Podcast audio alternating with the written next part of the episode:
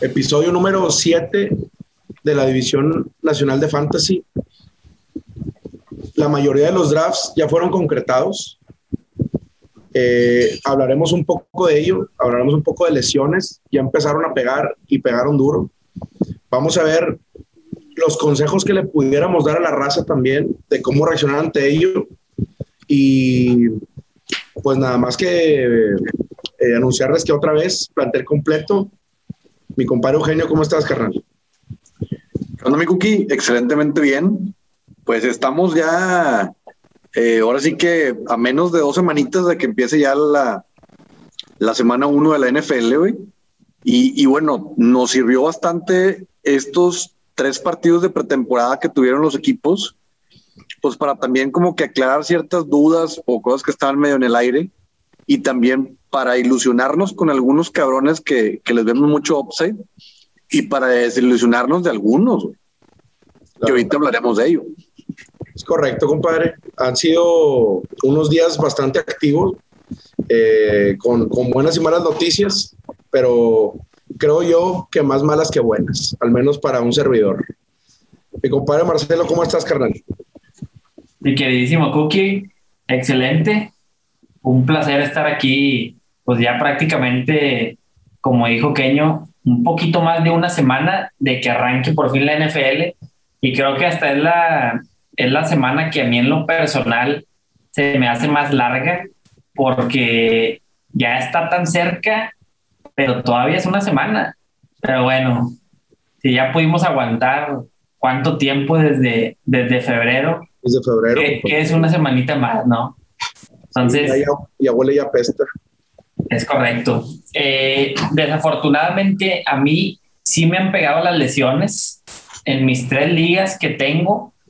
prácticamente en una tengo a J.K. Dobbins, en otra tengo a, a Travis Etienne entonces, pues son lesiones que me pegan directamente, pero, pero bueno, digo, mucha gente dice, hay que asegurar que, que los drafts que hagas, que sean una semana antes, y es por eso que no debes hacer drafts desde mucho antes. Pero pues, la realidad es que las lesiones te pueden pasar en, en cualquier semana, en, en entrenamiento, en partido de pretemporada. Y, y, si lo haces tres semanas antes, dos semanas antes, yo creo que no hay ningún problema. O sea, ya también juega la suerte, es un papel que juega la suerte en el, en el fantasy. Y creo que el reto y lo bonito y que me gusta mucho es cómo repones tu equipo, ¿verdad? Después de alguna, alguna baja sensible, ¿no? Entonces ahí es donde entran las estrategias, donde entra qué jugadores este, tienen su, su ADP que, que te gusta para ir por ellos en algún trade todo ese tipo de cosas son las que le empiezan a dar todavía más, más sabor y, y es bueno saber que ya estamos dentro de, de estas andadas, ¿no? Es correcto, carnal. Pues vamos a darle, güey, con, con, con, las noticias que tengamos, eh, hacer el análisis para la raza también, porque como dices, tú hablas de tu experiencia personal, yo hablo de la mía. En, la liga más importante que tengo también tenía J.K. Dobbins y para mi mala fortuna no tenía a ningún backup muy raro en mí, la verdad, pero me pegaron justo donde me iba a doler, compadre. Y, y, siempre me he sabido reponer, no hay pedo, nada más. Vamos a entrar eh, con, con, este tipo de consejos para la raza de, cómo reponerte, cómo tratar de moverte, diferentes tácticas también eh, cuando tienes estas lesiones, cómo, cómo encontrar una salida a ello. Eh, pues vamos a los diferentes escenarios. ¿Tú qué opinas, Kim? Pues mira, o sea, yo creo que súper desafortunada la lesión de, de Dobbins. Eh, tenía mucho, digo, iba a ser su segundo año y, pues la verdad que el, el corredor tiene bastante talento. Eh, ahora, el sistema de Baltimore ya lo conocemos todos, ¿verdad? Es un sistema que no iban a correr solamente con Dobbins. O sea, era un sistema de tres, del monstruo de tres cabezas, comandado por Lamar Jackson, eh, J.K. Dobbins y Gus Edwards. Ahorita, obviamente, con, con la ausencia de Dobbins, pues Edwards tiende a ser el corredor que más toques en teoría va a tener, pero no significa que va a ser el, running back caballo de batalla. O sea, iba a estar Justice Hill, eh, probablemente puedan añadir alguno de agencia libre. Este, o sea, ni de chiste van a correr con un solo corredor, pero en mi punto de vista, pues sí, el valor de Gus Edwards sí se ve muy incrementado. Claro. No, y, y por ejemplo, yo, yo en el, en el caso que hablamos de, de o sea, ya que entramos al tema Dobbins, que a, mí me afecta en, en, ese lado, eh, yo, yo siento que Gus Edwards, o sea, como yo tenía evaluado a Dobbins, para mí Gus Edwards, por más de que debería tener más carga de trabajo que lo que iba a tener un, un Dobbins, creo que veo, lo sigo viendo tal vez un escalón abajo. Yo personalmente, yo, yo lo sigo viendo un escalón abajo. Eh, digo, puedo equivocarme, pero vamos a ver cómo lo envuelven. Creo que es un muy mal momento para comprar a Gus Edwards y es un muy mal momento para vender a Gus Edwards. A ambos lados, yo creo que el que lo agarró, lo agarró. Y, y creo que lo importante sería ver cómo se acomoda en la semana 1 y también si en la semana 1 es un 60-40, tampoco entrar en pánicos, es ver cómo se va a ir acomodando ese backfield, porque si bien también hemos visto en temporadas pasadas que no hay como un corredor, o sea, a partir de que está la Mary Jackson, no hay un corredor así como que específico que sea una super bestia en fantasy de Ravens. O sea, ese corredor no existe. Entonces también que la raza no entre en pánico si es que Gus Edwards la primera semana no cumple las expectativas que, que la gente cree. Sí, bueno, yo, en parte también coincido, o sea, creo que si hago un draft ahorita, eh, probablemente draftear a, a, Gus Edwards en una, en una quinta ronda. Podría no agradarme tanto, sobre todo si es una liga que es PPR, porque recordemos que Gus Edwards es, es un running back que no, no va a estar envuelto en el juego aéreo, nunca ha sido una de sus virtudes, pero corre muy bien, corre muy bien, está muy bien, muy bien calificado y siempre ha tenido muy buenas yardas por acarreo. Prácticamente promediaba más de 5 yardas por acarreo dentro de todas sus oportunidades que ha tenido, ¿no? Entonces, sí es un muy buen running back y la verdad es que para mí aquí es donde entra, digo, hablamos de la mala suerte para algunos que drafteamos a J.K. Dobbins, pero también la buena suerte y, y pues la oportunidad aprovechada porque al final sí se buscan esas cosas, ¿verdad? los que draftearon a, a Gus Edwards, pues es todo el mérito, ¿no? Ahorita ya no es tan atractivo ir por, por Gus Edwards, a lo mejor en una ronda de, de, un draft, pero pues totalmente los que ya lo tenían en su equipo se la robaron de calle, ¿no? Y es un gran, gran, gran pick y le salió porque pues sabíamos que como quiera iba a ser un comité en Ravens en el que a lo mejor Gus Edwards iba a tener un 40% de, de los toques. Entonces ahora con, con la lesión de J.K. Dobbins, probablemente Gus Edwards eh, va a tener ahora ese 60% y yo creo que hasta puede tener más. Yo lo veo más envuelto a Gus Edwards en, en porcentaje de acarreos y de estar en el campo que lo que iba a estar J.K. Dobbins. No digo que iba a ser más productivo, obviamente no, tiene ese upside mayor J.K. Dobbins por también tener habilidad de pase, pero, pero la realidad es que sí veo a, Gus Edwards como un, un, caballito de, de, correr en una ofensiva que es buena, pero no lo veo tampoco teniendo sus 20 carreos eh, por partido. Yo creo que sí va a rondar entre los 15, lo cuales son muy buenos, con una línea ofensiva pues muy decente. Entonces a los que lo draftearon, la verdad, mis, mis respetos y le pegaron, ¿verdad? Le pegaron, lo buscaron y se, y se dio antes de, de, lo pensado. Claro, totalmente. Sí, ahí, ahí lo que mencionas, eh, yo lo veo algo similar, Mache. Creo que o sea, más talento tiene J.K. Dobbins, no por, no por algo era el número uno, pero tenía el número dos, que era su comité, Gus Edwards. Ahorita Gus Edwards prácticamente no tiene ese Gus Edwards que tenía J.K. Dobbins. O sea, van a estar, eh, o sea, el, que va a compartir, que todo, todo indica que va a ser Justice Hill o algún otro, no tiene ese upside que puede tener un Gus Edwards. Entonces, para mí ese 60-40 que tenía eh, Dobbins con Edwards se puede convertir en un 65-35, 70-30. ¿Por qué? Pues porque no hay otro que tenga a lo mejor el talento que tiene Gus Edwards como segundo. Ese es mi punto de vista. Sí, exacto. Creo que ahí nada más hay que ver si no añaden a alguien en estos días al, al roster. Creo que sería algo, o sea, es algo viable. Pueden traer algún, algún veterano. Este, por ahí está Doug Johnson en, en la agencia libre eh, pudiera haber algo en estos días. Todd Gurley al menos dice Ravens que, pues que al menos ahorita no. Esa era una de las posibilidades. Pero si no llega nadie, mientras no llegue nadie, este, creo que Gus Edwards iba a ser pues con un mayor volumen del que se tenía pensado que iba a tener J.K. Dobbins, porque al final por más que tengas un, un juego de terrestre de de comité, no es como que, pues, o sea, tienes el juego de comité, pero porque te gustan las armas que tienes, ¿verdad? Si vas a empezar a meter a tu tercer running back o no te convence tanto Justice Hill en este caso, o, o hay otro, hay otro, este, Ayson, este, pues obviamente que, que no, no hace tanto sentido tener un, un comité tan, tan, tan pronunciado, ¿verdad? Pero bueno. Ahí lo, lo ideal para Raven sería seleccionar a alguien de agencia libre o preparar a alguno de los que tienen su, en su roster para terceras oportunidades y que pudieran darle a, Edwards primera y segunda y a lo mejor ya en situaciones de, aéreas poner el otro cabrón, ¿verdad? Y, y ahora el Lamar Jackson creo que sube su valor también.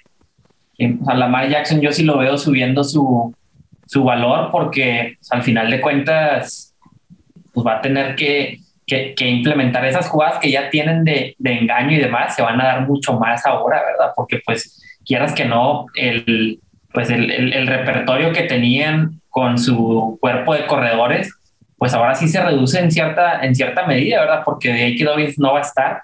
Entonces creo que se va a abrir mucho más a que Lamar Jackson pueda tener todavía más oportunidades de anotar y más oportunidades de escaparse y, por ejemplo, yo con, o sea, mi argumento con el hecho de que Gus Edwards muy probablemente no cumpla con las expectativas es por lo mismo que yo también creo que el, que el valor de la Mar Jackson aumenta considerablemente y pues pueden poner ejemplo de cualquier equipo que, que, el, que el corre en red zone.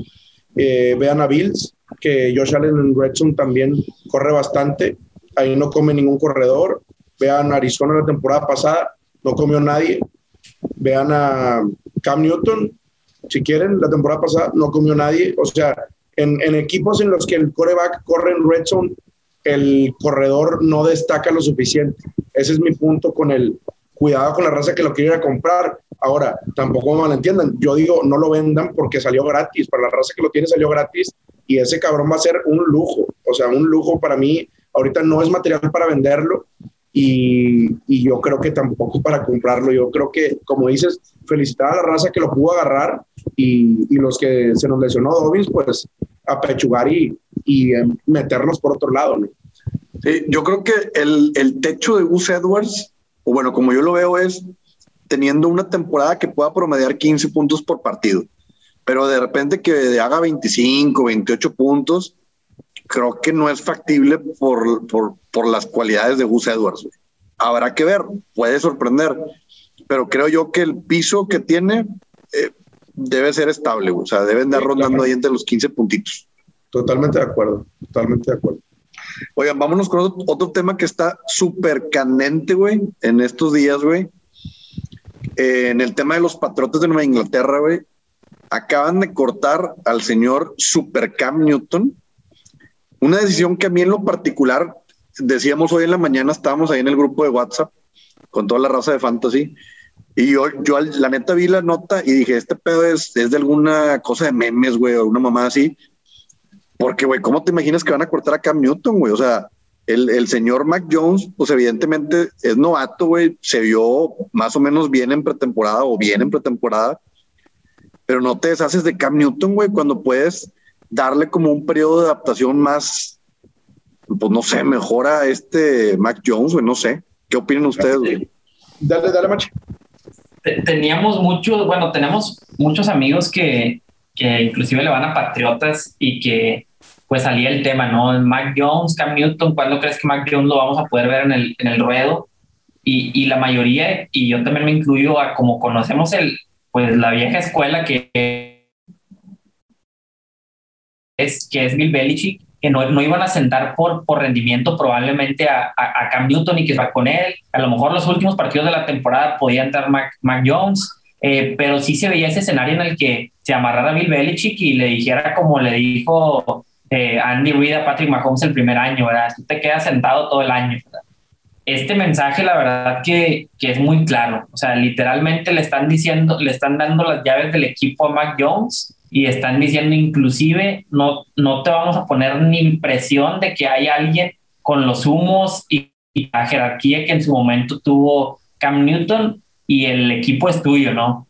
En la pretemporada prácticamente fue el mejor calificado de todos los rookies eh, por PFF. O sea, la realidad es que ha tenido muy buena, muy buena pretemporada Mac Jones, ha sorprendido propios y extraños, y la verdad es que no, no tengo duda de que, de que Bill Belichick hizo la, hicieron, tomaron la decisión correcta, tomaron la decisión correcta porque ya están pensando ellos en el futuro. Y tú sabías que Cam Newton no te iba a dar más de una temporada en ese equipo eh, constante, porque no lo ha sido constante prácticamente eh, nunca en su carrera y todo por, pues, por la exactitud con su brazo, ¿no? Este, sabemos de las ganas que tiene y, de lo atleta que es el cabrón, eh, pero híjole, la verdad es que me gustó mucho la noticia porque hasta para valor fantasy creo que todos salen beneficiados. ¿Qué opinas tú, Miku? Carnal, pues yo creo que Valor Fantasy, como dices, literal, todos salen beneficiados.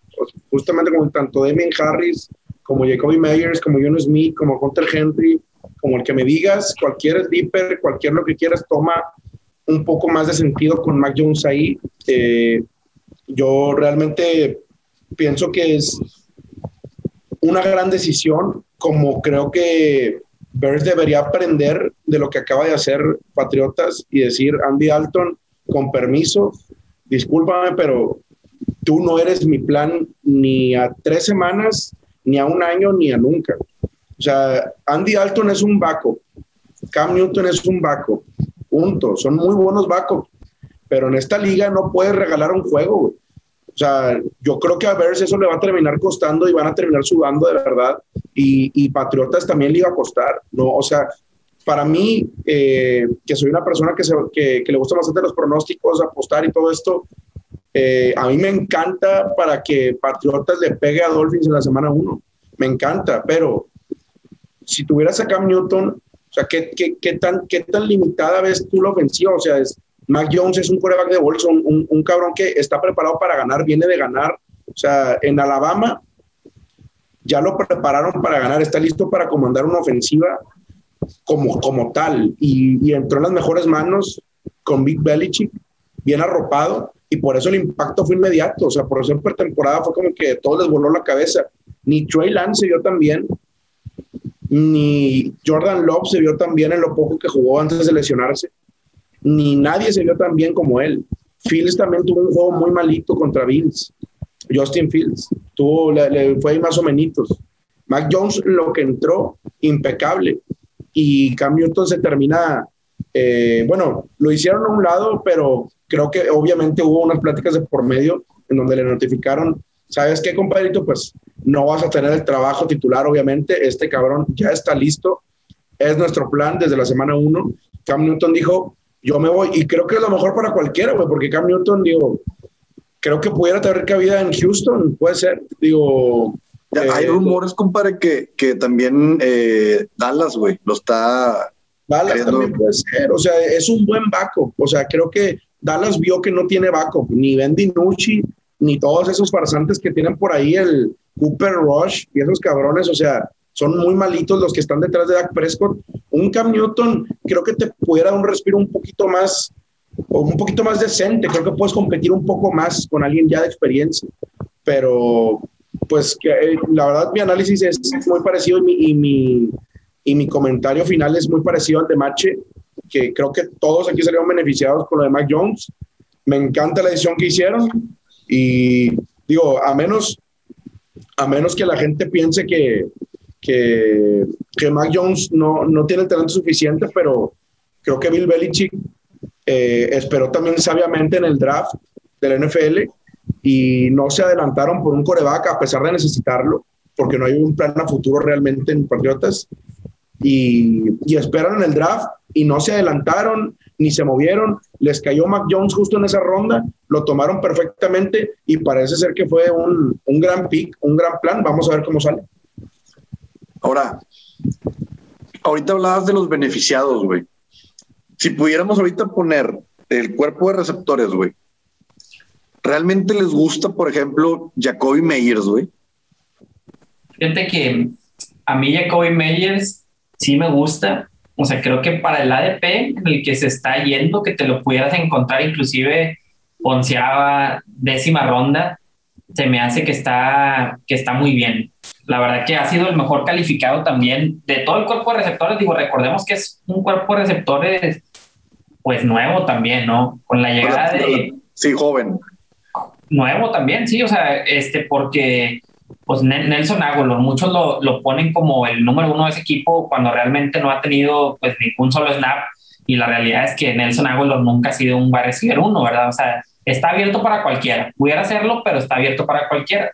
Jacoby Meyer la temporada pasada hizo méritos para ser eh, el mejor asociado de Cam Newton en una época difícil de, de los Patriotas, juega en el slot, entonces creo que es el mayor beneficiado del cuerpo de receptores, es el que me gustaría targetear eh, dentro de los drafts, pero solamente, solamente él de, de, los receptores.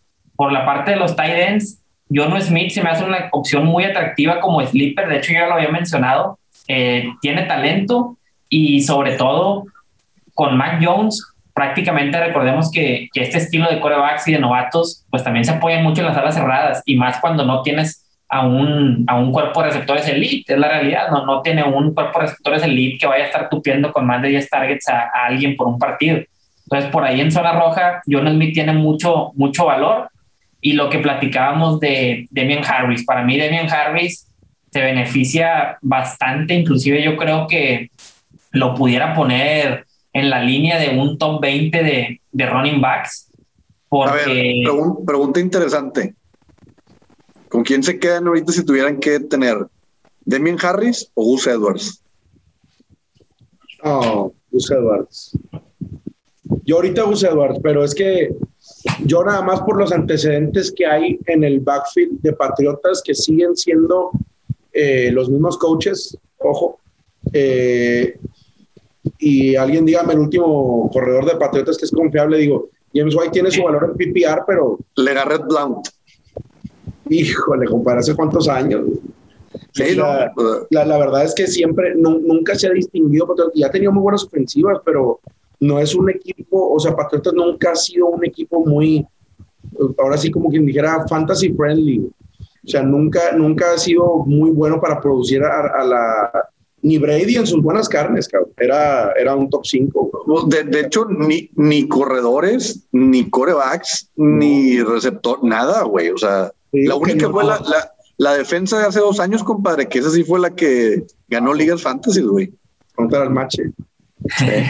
no, no. Creo que donde se va a beneficiar Demian Harris, no, Demian Harris va a tener su, su, su doble dígito de acarreos constante cada partido, está en una buena línea ofensiva, no va a ser envuelto en el juego aéreo, o sea, vamos a seguir viendo a James Wine, eh, vamos a ver a Stevenson, que es el que, el que ha salido reluciente de la pretemporada, eh, pero Damian Harris, donde creo que se va a beneficiar bastante, era lo que platicaba Cookie hace un momento, que la línea de gol prácticamente sabíamos que era de Cam Newton y así fue. O sea, de hecho, impresionante las veces que anotó por tierra, inclusive con, pues, teniendo una temporada muy mediocre. Entonces, creo que todos esos acarreos van a ir para, para Damian Harris y ahí es donde se va a ver el, el beneficio. Puede terminar con nueve touchdowns, les gusta, y una proyección a lo mejor de, de 900 yardas.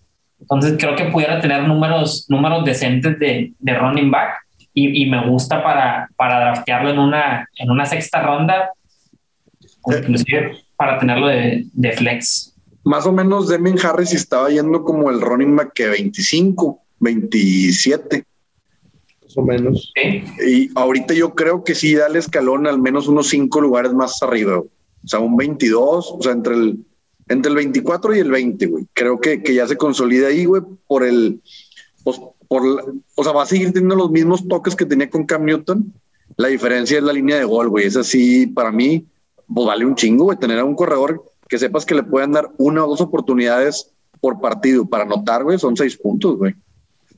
De acuerdo, y no, y más que, que también Mac Jones va a tener más preocupado al, al perímetro, a los linebackers, va, a ser una ofensiva en todos los sentidos, eh, pues al menos con más proyección. No te puedo decir que va a terminar con récord positivo Patriotas, pero pues va a tener un, un mayor offset. ¿no? Claro. Claro que sí.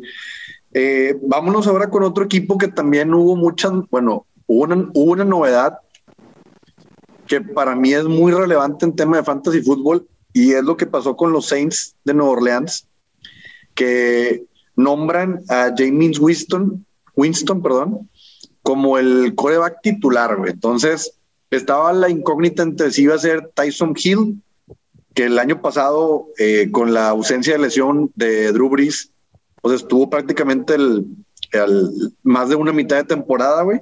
Y ahorita al saber que Winston le van a dar la confianza, güey, pues es igual que lo que, que lo que pasa en Patriotas, güey. O sea, todos salen beneficiados, güey. O sea, tanto el corredor Camara, güey, como el cuerpo de receptores, como los tight ends que ahorita ya, pues ya no está Jared Cook y creo que Trautman se chingó, güey. Pero pues ahí en general la gente va a tener que comer, güey. Winston es un, es un jugador que no olvidemos hace dos años, güey, en Tampa, fue el que más pases lanzó, güey, en una temporada, güey. O sea, a este señor creo que ya con la enseñanza que tuvo de, güey, ¿sabes qué? Si sigues, si sigues pasando de la manera tan chilera como pasabas, güey, vas a volver a ser banca, güey, y te van a cortar ahí en el equipo de Saints. Tienes la oportunidad de poder pelear por, por ser el coreback titular, güey, de un equipo que puede ser ahorita actualmente un top ten, güey. Entonces creo, creo que es una oportunidad. Estuvo un año que ni siquiera jugó nada, güey, no tuvo ningún partido titular, pero estuvo atrás de las enseñanzas de Drew Brees. Entonces creo que el escenario está pintadito para que Winston lo aproveche, güey, y pueda seguir pasando, pero de una manera más cautelosa y pues obviamente más efectivo, sin tantas intercepciones. Mira, yo ahí lo que creo es que fue una noticia buena para todos. Yo en lo personal, o sea, no sé por qué, pero me gusta James Winston, o sea, me, me da gusto que, que, que, le vaya bien, que vaya a tener esta, esta oportunidad yo en verdad sí creo que, que, lo puede hacer bien porque es un equipo muy, muy bien formado, ya es un equipo ya que está, está hecho y está muy bien dirigido por, por Sean Payton y que le veo poca probabilidad de que, de que Winston pueda perder el, el trabajo. Sé que es una probabilidad y hay que comentarlo, o sea, probablemente en semana 8 podemos decir que ya no es el titular, pero yo sí le daría el voto de, de confianza a Winston. Sabemos que es un, un que tenía mucha proyección desde, desde novato. No le fue bien en, en, Tampa Bay, pero yo se lo doy mucho también a que no estuvo bien, bien dirigido. Entonces, creo que, que con Sean Payton, con ese año que, que estuvo prácticamente parado, aprendiendo de, de Drew Brees, como dices, yo, yo sí creo que pueden venir buenas cosas. No, tiene mucho cuerpo de receptores, al menos no, no, veo que tenga las armas que tenía obviamente en, en Buccaneers o sea, para nivel fantasy de James Winston, yo la verdad creo que pudiera ser streameable en alguna semana, pero no lo veo como una opción muy, muy viable. Pero vamos a ver, o sea, todo puede pasar, ¿verdad? Entonces, yo sí veo, eh, obviamente, el, el, valor de, de Camara para mí sí aumenta.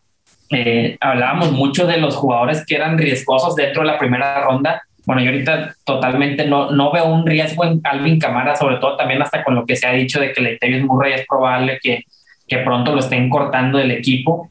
Oye, ya cortaron a, Freeman, güey. Exacto, o sea, Camara, Camara es probable que pueda tener su temporada con, con mayor volumen en, en, su carrera, ¿verdad? O sea, es algo muy, muy factible. No decimos que, que la temporada más productiva, recordemos que la pasada fue algo monstruoso, pero en tema de volumen, por tener un quarterback como lo, como lo es Winston, que realmente él, él no corre, eh, pudiera por ahí venir un incremento muy importante y sí ser, pues un, si lo agarraste en cuarto pick, quinto pick, pues un pick que te puede salir muy, muy seguro, ¿verdad?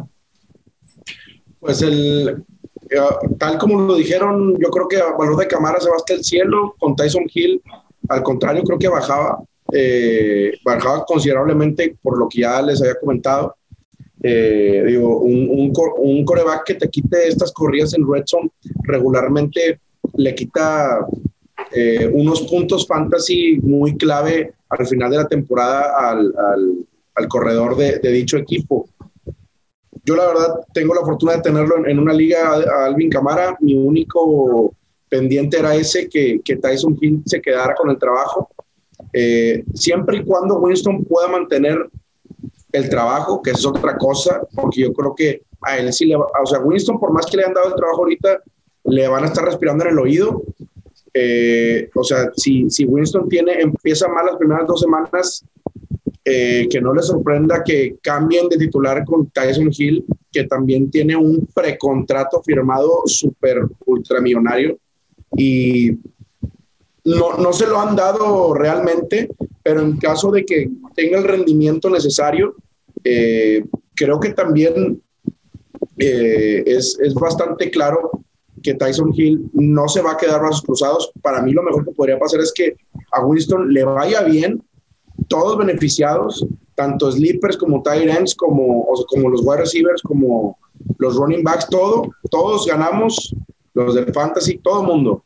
Pero eh, creo que Tyson Hill pudiera acabar en otro equipo porque vi una declaración de él hace, hace dos, tres semanas que dijo que él iba a ser coreback del NFL con Saints o sin Saints. Entonces, no creo que él quiera permanecer un año detrás de Winston. Creo que si Winston de verdad empieza a tener un buen desempeño, va a haber una, un, un trade request por ahí eh, y va, va, a pedir el trade y, y, vámonos.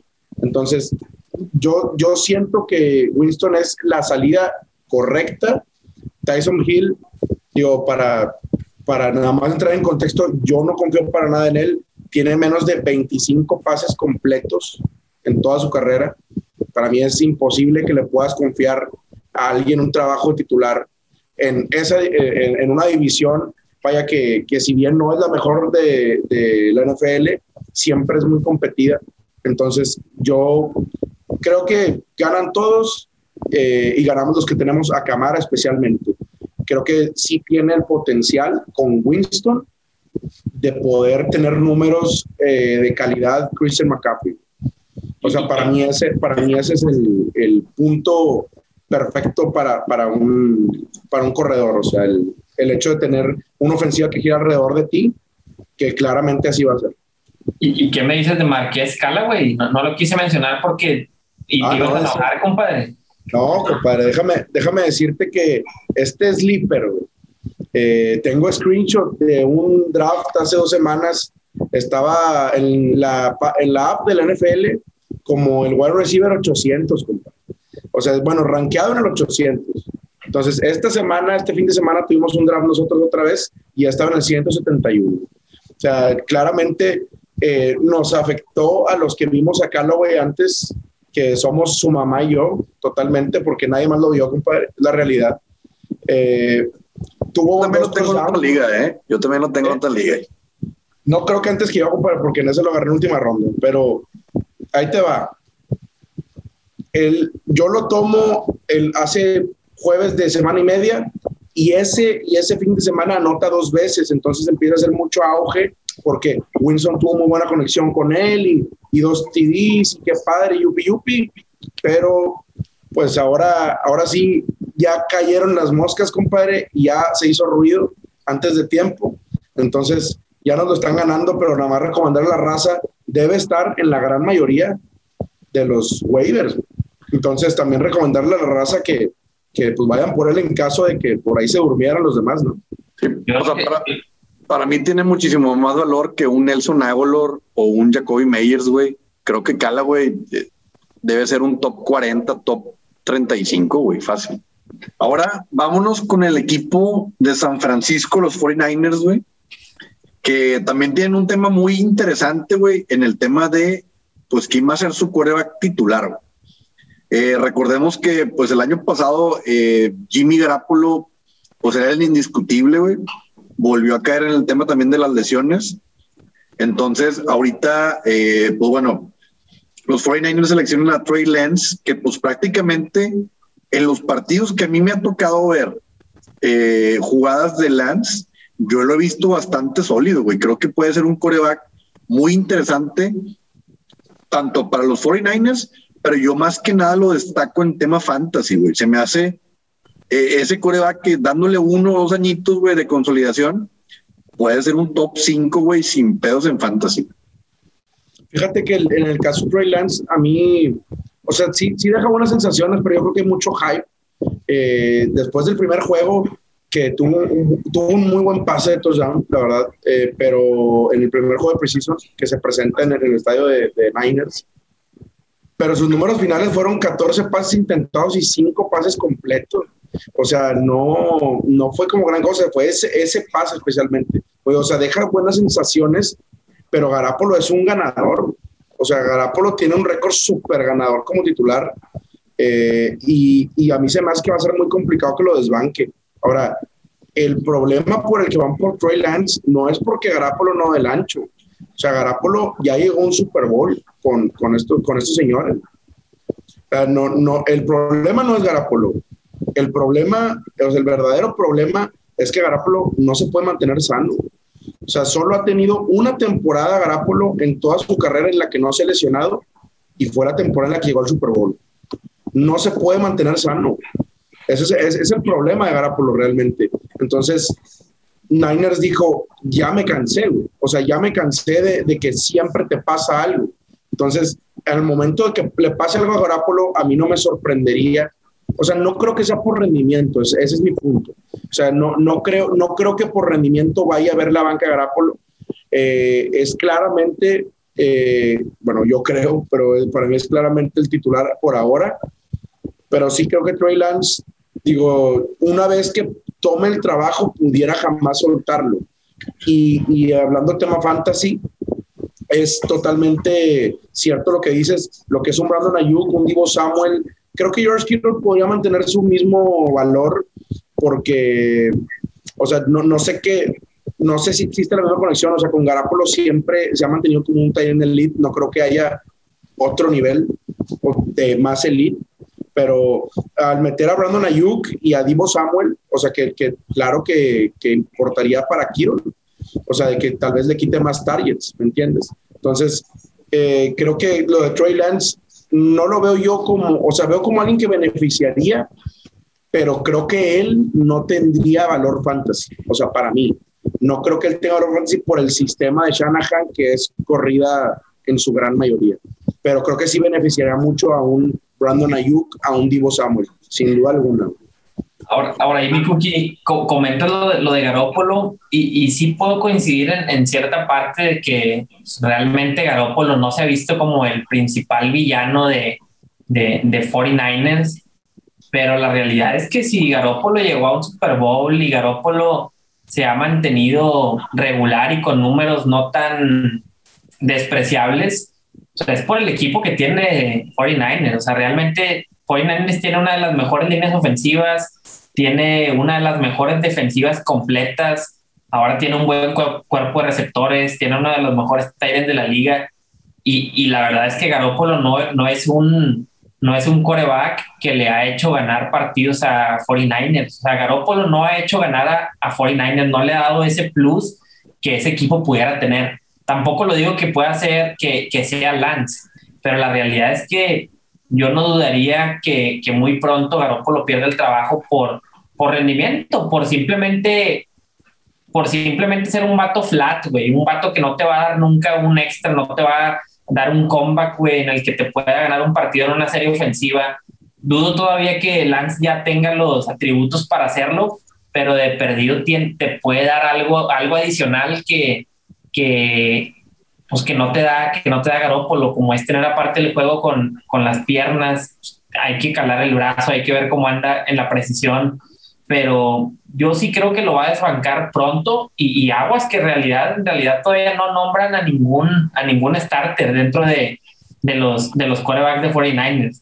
Entonces, por ahí puede venir alguna sorpresa acompañada de lo que pasó ahora con, con los Patriotas y en la que digan, oye, Garoppolo, tú eres mi, mi banquita. Yo también dudo que pase eso, pero yo sí veo a, a Trey Lance para la semana 5, aunque eh, los 49ers ganen, no, no todos los partidos, obviamente que si ganan todos los partidos es evidente que no, no va a haber cambio, pero por ahí algún descalabro importante en el que Garoppolo no, no se vea bien, no dudo en que Shanahan va a tomar la decisión porque el equipo de 49ers está para competir este año. O sea, este año es un equipo que está hecho para competir. Entonces, si Garoppolo no te va a dar ese extra ante la duda que tienes ahorita con el quarterback, creo que sí la van a tomar esa decisión tarde que temprano. Es que para mí es insostenible, güey, tener a dos corebacks a futuro, güey. O sea, no, un equipo no, o sea, si Garapolo, Garapolo está joven, güey, no, creo que no, no pasa los 30 años, güey. Entonces dices, güey, no vas a agarrar a un, a un coreback que viene una camada que puede ser top 3, güey, ahorita, eh, de, de, los, de los novatos, güey. Para decir, ah, bueno, por, por si Garapolo se, se lesiona nada más, güey. Es lo que yo creo. Yo creo que ya como que de alguna u otra manera se dieron cuenta que Garapolo es un jugador de los que casi no comete errores, pero cero espectacular, güey. O sea, eh, eh, lo que dice Mache tiene razón, güey. Si, eh, imagínate un partido súper reñido, güey, que le meten el, un TD faltando un minuto, güey, y tengan que venir de atrás, güey. Yo no veo a Garapolo que haciendo ese pedo, güey. O sea, yo no veo un, tipo, un Tom Brady, un Aaron Rodgers, güey, que te pueden sacar esos partidos importantes, Russell Wilson, Mahomes. A Garapolo lo veo como un vato que no va a cometer tantas intercepciones, va a cometer, va, va a tener su uno o dos pases de TD por juego, pero hasta ahí, güey. O sea, así es como yo lo veo. No, mira, o sea, no, no me malinterpretes. O sea, un equipo que, que, que se mueve tanto en un trade como lo hicieron con Dolphins en el draft, eh, evidentemente tiene un interés muy grande por, por Trey Lance. Mi único argumento es que no va a ser por nivel por lo que van a banquear a Garapolo, yo creo. O sea, para mí es porque realmente... Se va a lesionar luego, luego. Sí, yo creo que le vieron un potencial superestrella a Trey Lance, de superestrella, para tú dar tanto en, en, en, un draft como lo hicieron los Niners por Trey Lance, porque sabían que Trevor Lawrence no les iba a alcanzar. Sabían que Zach Wilson no era. Entonces era Mac Jones, Trey Lance y Justin Fields. Entonces ya tenían visto a Trey Lance. Entonces Trey Lance es, el, es, es todo esto que arriesgó Niners. O sea, Trey Lance obviamente es el plan a futuro de ellos, pero yo creo que el error de ustedes es en creer muy listos a los equipos de NFL. Porque, por ejemplo, vean, el, vean lo que pasó con Packers, que ahora en off-season le acaban de ofrecer un contrato súper ultramillonario y de contrato vitalicio prácticamente a Aaron Rodgers. Entonces, ¿por qué hace un año agarraste a Jordan Love, En primera ronda. O sea, te adelantaste. Entonces, ¿por qué? O sea, ¿por qué agarras a Jordan Love en una primera ronda? Entonces lo vas a tener aquí comiendo banca seis cuando, años. Cuando, cuando no lo ocupas. O sea, cuando no lo ocupas. Exactamente, o sea, eso es a lo que yo voy. Pero, por ejemplo, Garapolo, mi argumento por el que no creo que sea por nivel es porque Garapolo es un ganador. O sea, hay un récord de 24-9 de Garapolo como starter. O sea, es, es, de verdad un vato que ha servido y ha ganado cuando se ha presentado. Si bien no es el más flamante, pero sabe manejar el sistema. Entonces, sí. yo creo que Trey Lance no nos mostró lo que mostró. O sea, si Trey Lance hubiera jugado como jugó Mac Jones en preseason, creo que aquí nos estaremos hablando los pelos todos. Güey. Pero Trey Lance fue el que peor jugó de los novatos. O sea, Trey Lance. destellos, pero hasta ahí. Se vio mejor Zach, se vio mejor Zach Wilson, se vio mejor Justin Fields y se vio mejor Mac Jones. O sea, Trevor Lawrence jugó más o menos, pero o sea, Trey Lance no, no, no, nadie se jaló los pelos, güey, viendo bueno, si, si, pudiéramos decirlo, de los starters, el que la tiene más fácil es, es Garapolo. Sí, el que la tiene más fácil es Garapolo. Es que, como dice Mache, es un gran equipo Niners. Sí, exacto. Es por eso que la tiene bien, bien sencilla. O sea... Sí, por eso yo creo que no, se, no va a ser por nivel, sabe manejar el sistema, güey.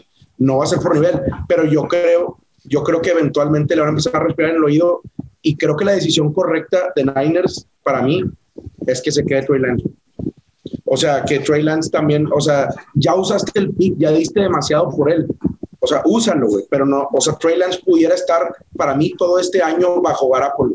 Para mí, todo este año bajo, bajo Garapolo. Ya el siguiente año, pues vamos a ver qué hacemos con Garapolo, que creo que va a haber equipos que van a sobrar equipos que lo pues, Steelers sería estaría de lujo tener un Garapolo. Pues, te puede manejar bien una, una experiencia. Para mí, Garapolo está para aprender, no para que le aprendan. No, no, Marcelo y sus datos duros, güey. No, claro que no, güey. Más respeto, güey. Ya tiene Bien, un, a ver. un Super Bowl, güey.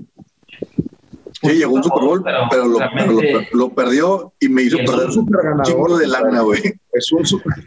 Super Bowl cosa. que lo llevó Raheem Intereses aquí, Eugenio. No metas tus intereses aquí, por favor. Oigan, a ver, otro, otro, otro equipo que tiene un dilema, que para mí este no debería de ser un dilema, y tú ya lo dijiste, Cookie, es el equipo de Chicago, güey. O sea, ahorita trae puro petardote, güey. O bueno, no, pues puro vato que ya fue, güey. O sea, Andy Dalton, Nick Foles, güey, ya fueron, güey. En ningún equipo, güey, la van a armar de titulares, en ninguno, güey. O sea, esos vatos ya fueron, güey. Y tienen a un, a un novato, güey, que es Justin Fields, que la verdad pues, se vio muy bien, güey, así como Max Jones. Eh, yo, lo veo y dices, se ve fino, se ve que tiene, tiene buena, este, buena precisión en el brazo y aparte tiene movilidad, güey. O sea, este señor corre, anota, hizo una que, que las típicas que ya estás por anotar, güey, en lugar de darse al corredor, el engaño y se mete, o sea, dice, madres, güey, tienes bastantes variantes, güey. O sea, y, es el corte del coreback nuevo, güey. El corte del coreback nuevo del NFL. Eh, la realidad es que Mac Jones es ahora un, un sapo feo, güey. O sea, ya nadie es como Mac Jones, ¿me entiendes? O sea, Mac Jones antes, antes al revés, güey. Antes era el quarterback de bolsa y el que corría, qué pedo, güey, qué pedo con este güey. Ahora todos los que entran corren, compadre. Todos, güey. O sea, todos los que entran pueden correr. Y este es el nuevo corte de coreback. Ahora, el, el, el deporte ha cambiado muchísimo.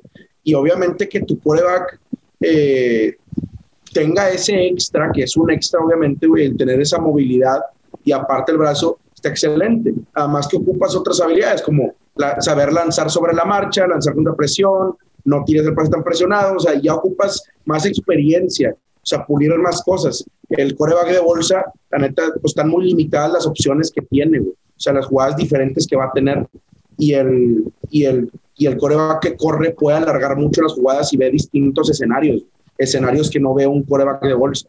Pero bueno, ese es otro tema. El pronóstico aquí, Cookie, tú, tú, ya lo habías mencionado, creo que en, este podcast, güey, bueno, en, en, digo, en DNF. Sí, sí. Semana uno lo mandan al ruedo a Andy Dalton. Sí. Semana dos em, empieza a... Contra Rams. Contra Rams. contra Rams en el Stadium.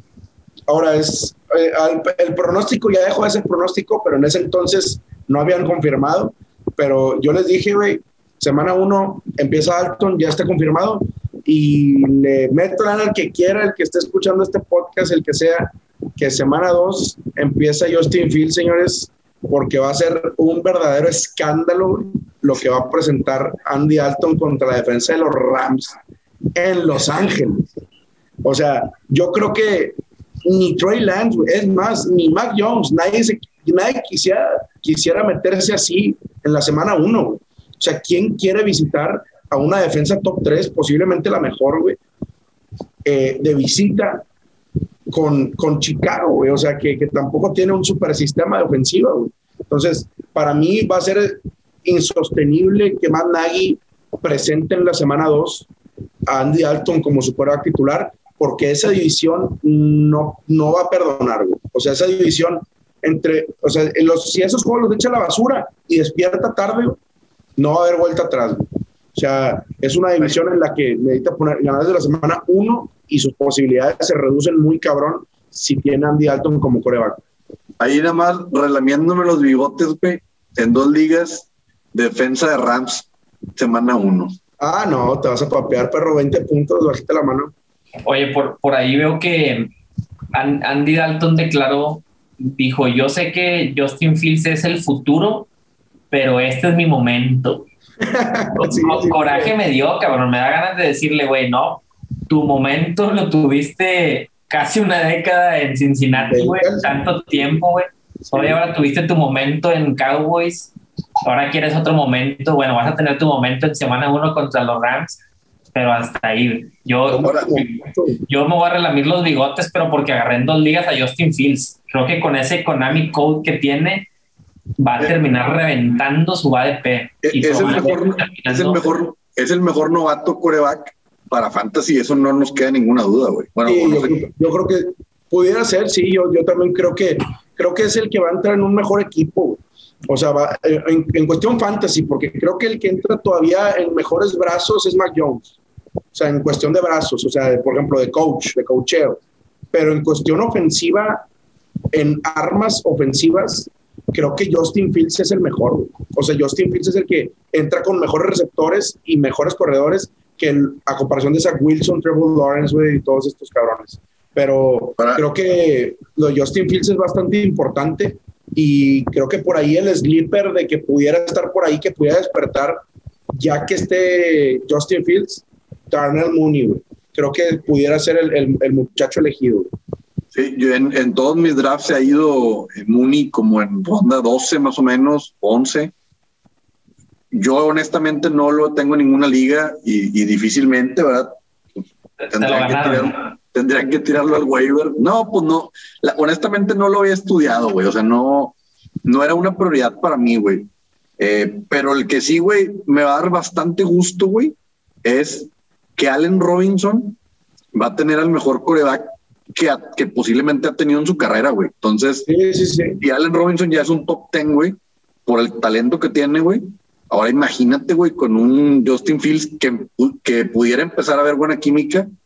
Creo que Robinson sí tendría un valor de top 5, güey. O sea, pudiera llegar a ser. Creo que Robinson en esta temporada va a tener a los mejores dos corebacks de su carrera, que es Andy Dalton y luego Justin Fields. Sí, claro, totalmente de acuerdo, güey. O sea, creo que, creo que no estás exagerando. Pobre, pobre Robinson, pobre Robinson.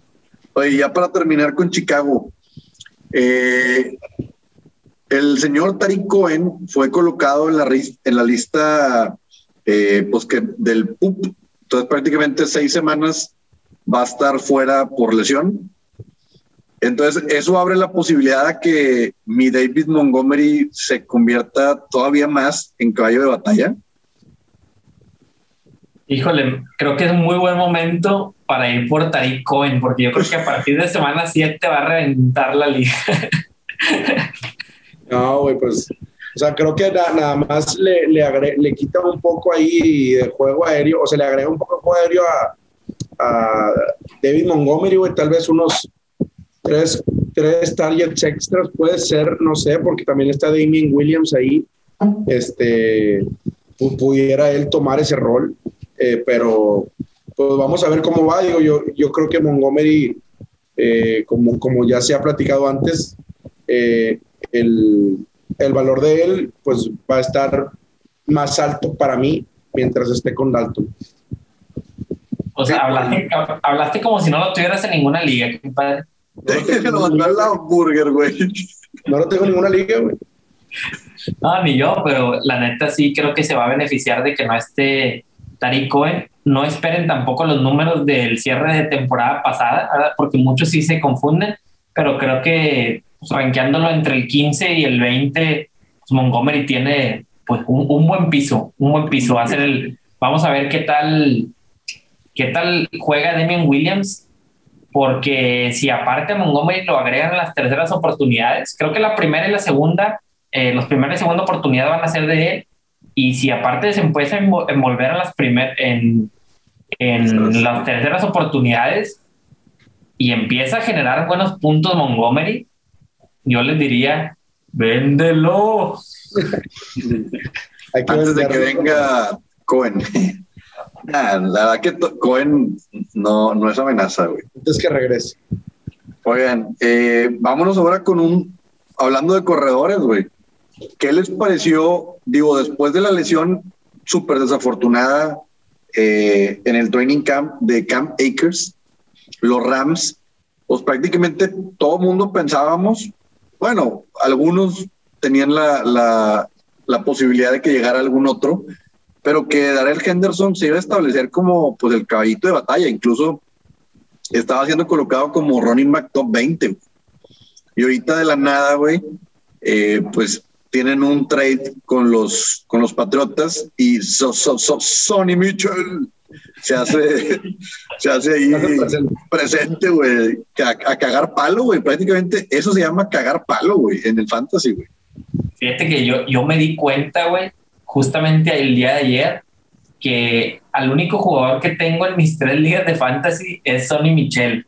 Digo, la realidad es que pareciera como que me encanta y que creo que va a ser un, un trabuco, digo, tampoco lo veo de esa, de esa manera, pero sí creo que pues está en un backfield en el que Henderson es el número dos de Rams.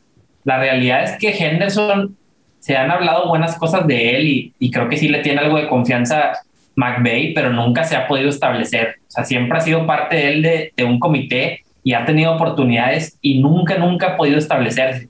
Entonces yo tampoco veo la carrera entre Henderson y Sonny Michel muy lejana. O sea, yo creo que Sonny Michel inclusive pudiera tener mejor números que él, pero pues bueno, de que va a tener la oportunidad Henderson las primeras semanas para, pues liderando el, el ataque terrestre, lo va a tener, pero sin duda alguna sí, sí puede limitarlo, sí lo va a limitar eh, Sonny Michel, ¿verdad? Porque Sonny Michel, pues lo traen por algo, lo querían profundidad en ese, en ese backfield y creo que con Sonny Michel pues sí la van a tener, ¿no? Y sí van a repartir por ahí un, un comité. Veo un comité empezando con un 65-35 a lo mejor, pero que poco a poco pudiera irse emparejando, ¿verdad? Entonces, cualquier lesión de estos dos jugadores, pues sí pudiera ser un, un gran valor, pero ninguno de los dos me, me encanta, al menos para draftearlo ahorita.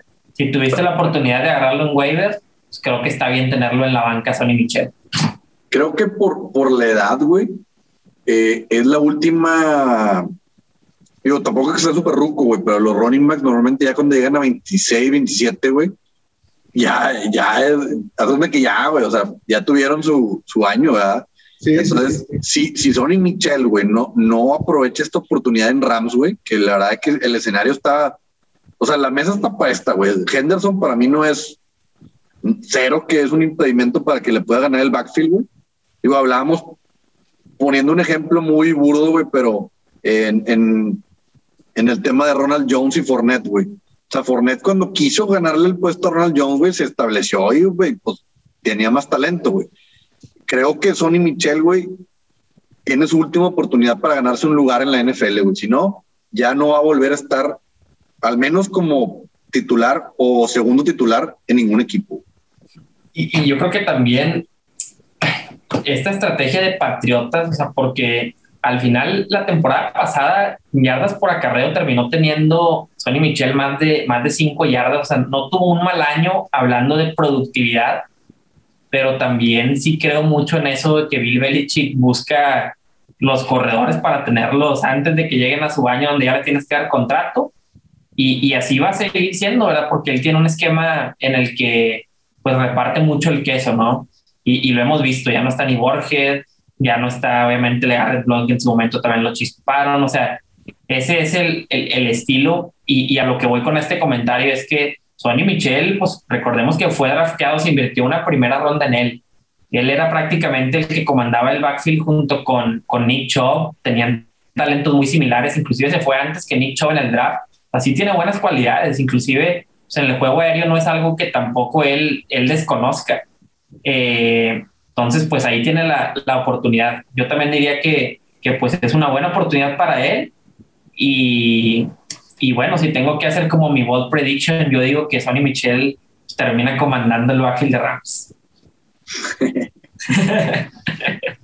Yo pienso lo mismo. Eh, Henderson, bueno, y ustedes saben que yo soy un hombre de poca fe eh, en, el, en cuestión fantasy. Eh, gente con antecedente de lesiones. Henderson tiene un, un antecedente bastante importante de lesiones. De hecho, ya amenazó hace una semana y media eh, con, una lesión de, con, una lesión de, pulgar. Con una lesión de pulgar, este, ya amenazó y, y por momentos ahí se paralizó Fantasy 2-3. La raza agarró a Xavier Jones y, y a, no sé cómo es su primer nombre, pero Funk también. La gente ahí empezó a perder un poco la cabeza. Después viene esto de Sonny Mitchell que eh, también para mí lo que das por el jugador muchas veces dice mucho. Creo que si hubieran dado una séptima ronda o algo así, creo que hubiera dicho, bueno, no creo que lo tengan tan contemplado, pero una cuarta ronda y una sexta ronda es algo bastante importante en cuestión, no la sexta, la cuarta. O sea, para mí la cuarta sí es algo de, sabes que yo no quiero ir por alguien en la agencia libre, me gusta este cabrón y comprarlo a un precio bastante barato y sí ha mostrado buenas cosas en, en Patriotas.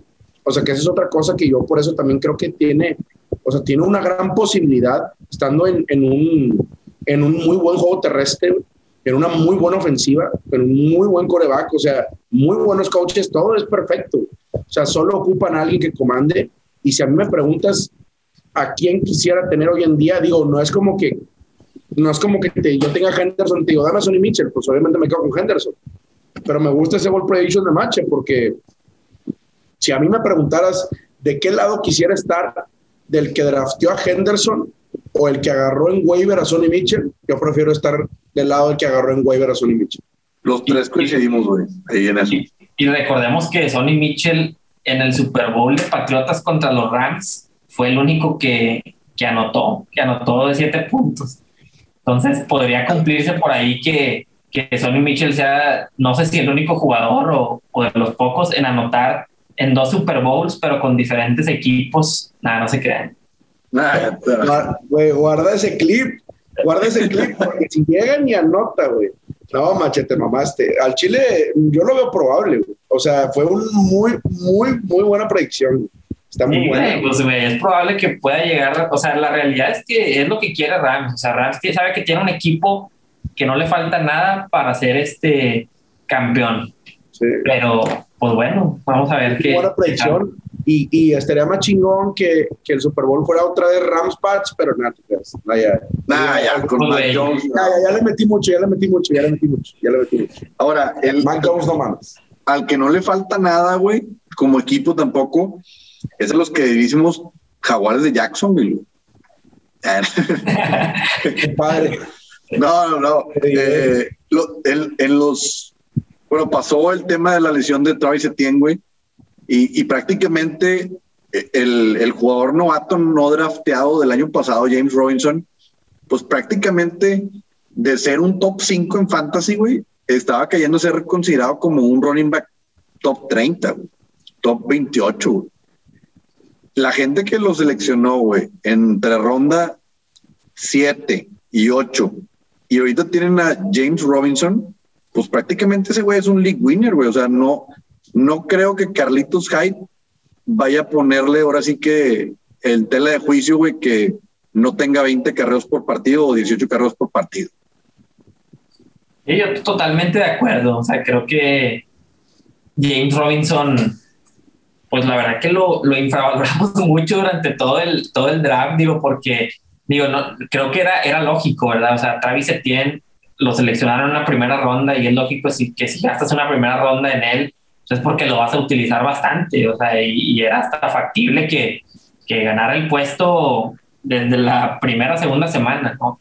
Entonces, con esta lesión prácticamente que se confirma lo que muchos decían, ¿no? O sea, que James Robinson como quiera tenía que tener un papel muy importante dentro de esa, de esa ofensiva y, y así va a ser, digo, recordemos que pues, sin problema él puede ser un, un running back de tres downs. Yo tampoco veo a Carlos Hyde, la realidad es que ya, ya ni, no me sé ni el número de equipos en los que ha estado Carlos Calle últimamente, pero de perdido son dos por temporada.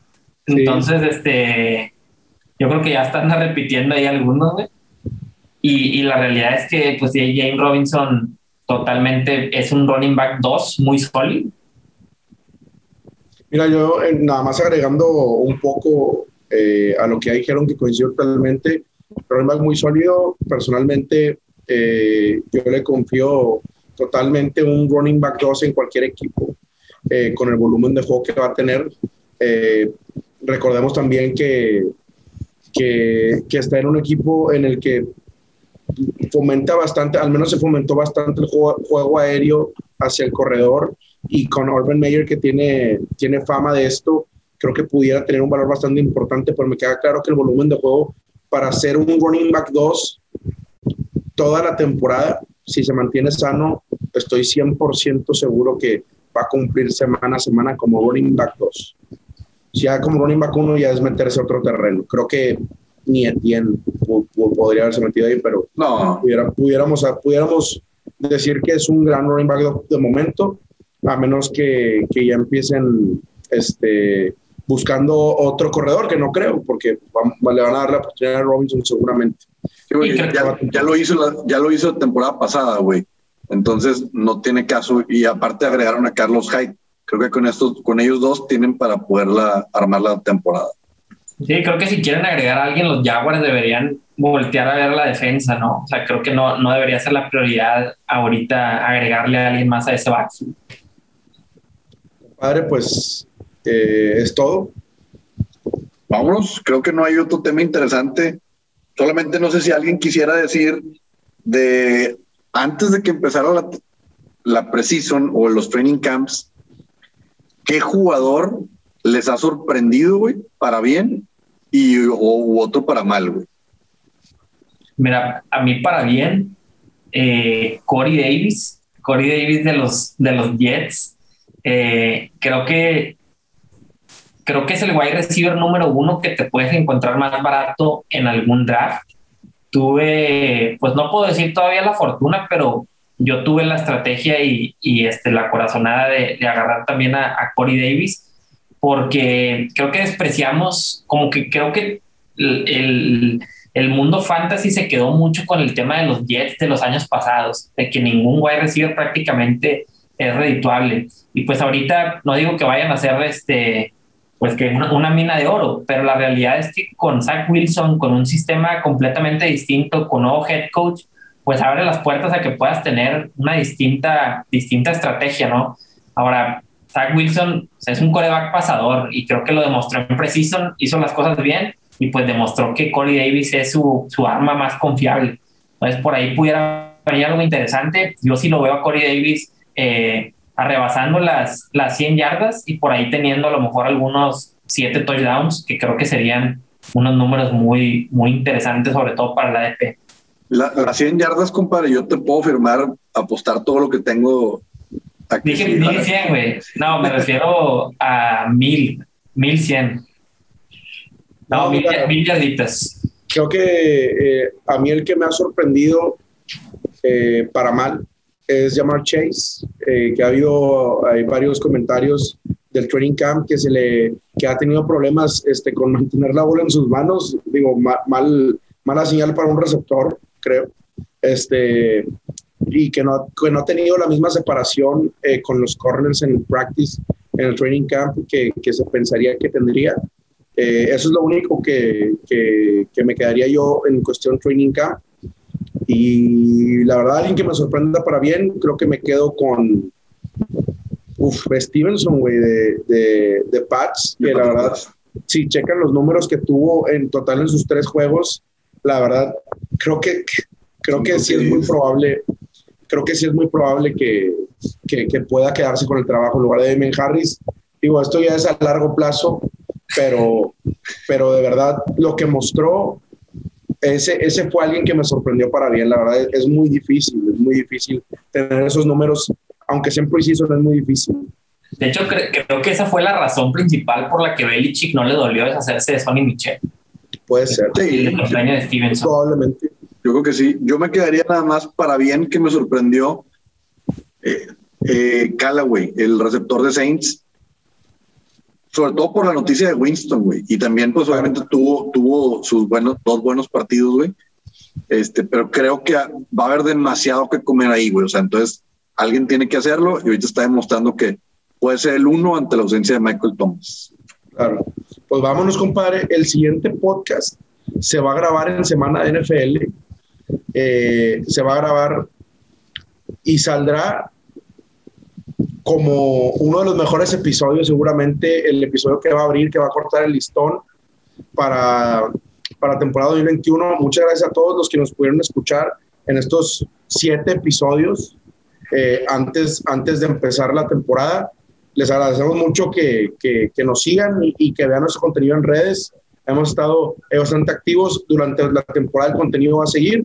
Y pues de mi parte un agradecimiento a todos ustedes. Mi compadre Eugenio, mi no, pues igualmente ya súper contento de empezar con, con los podcasts que van a ser ya de temporada regular. Se acabó el preseason y pues viene lo bueno. Mucho éxito, Rosita, y no se olviden seguirnos en las redes de NF-Fantasy. Señores, empieza la mejor época del año. Acabó la espera y mucha suerte a todos en sus días de fantasy. Vamos, raza. Vámonos.